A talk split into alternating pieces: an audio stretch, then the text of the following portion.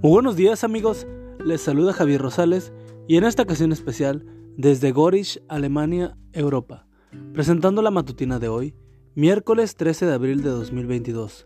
La matutina de jóvenes lleva por título Dios pensó en ella. La cita bíblica nos dice, ni los ladrones, ni los avaros, ni los borrachos, ni los calumniadores, ni los estafadores heredarán el reino de Dios.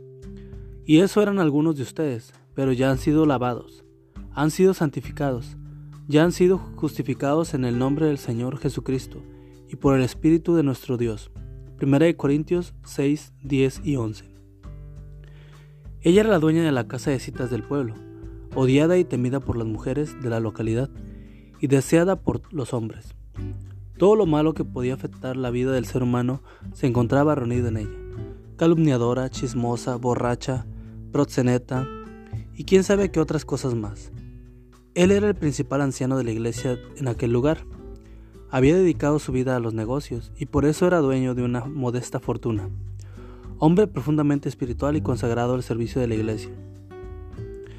Él había permanecido soltero durante muchos años y ahora estaba buscando una mujer para casarse. Empezó a orar para pedir la dirección de Dios al escoger una esposa. Aquella mañana Después de su estudio devocional se arregló y salió de su casa, dispuesto a hacer lo que Dios le indicaba hacer. Llegó al prostíbulo del pueblo, pidió una cita con la dueña y evitando los rodeos le dijo, Soy soltero y soy cristiano, amo a Dios por encima de todas las cosas. He orado pidiéndole a Dios que me muestre una dama con la que me pueda casar para hacerla feliz.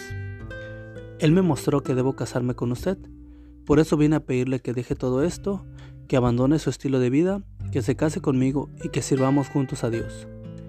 Ella quedó boquiabierta y comenzó a llorar. ¿Cómo puede Dios pensar en mí, sabiendo todo lo que he hecho? Ahora imagínate la sorpresa de la iglesia y del todo el pueblo. ¿Quién puede explicar lo que ocurre en la vida de una persona como esta? Ni ella misma lo pudo explicar, pero aceptó la oferta y hoy vive como una vida, una nueva vida en Cristo Jesús. Los milagros son sobrenaturales y nadie los puede explicar.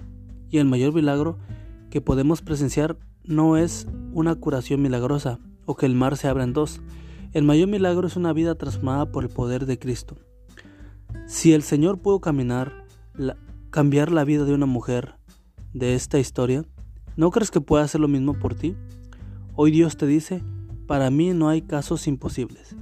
Y amigo y amiga, recuerda que Cristo viene pronto y debemos de prepararnos y debemos ayudar a otros también para que se preparen, porque recuerda que el cielo no será el mismo si tú no estás allí.